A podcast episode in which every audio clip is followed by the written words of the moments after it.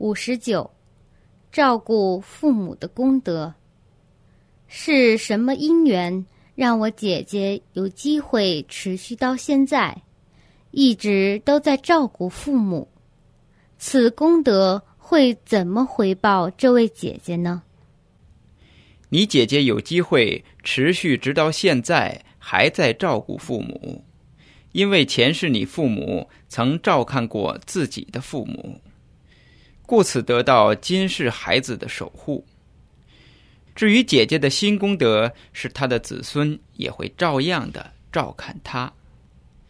因为孝顺的功德，生命只向上提升，而不往下沉沦。若受到旧的恶业报应，让他的生命受苦时，自会有人来帮助与照顾。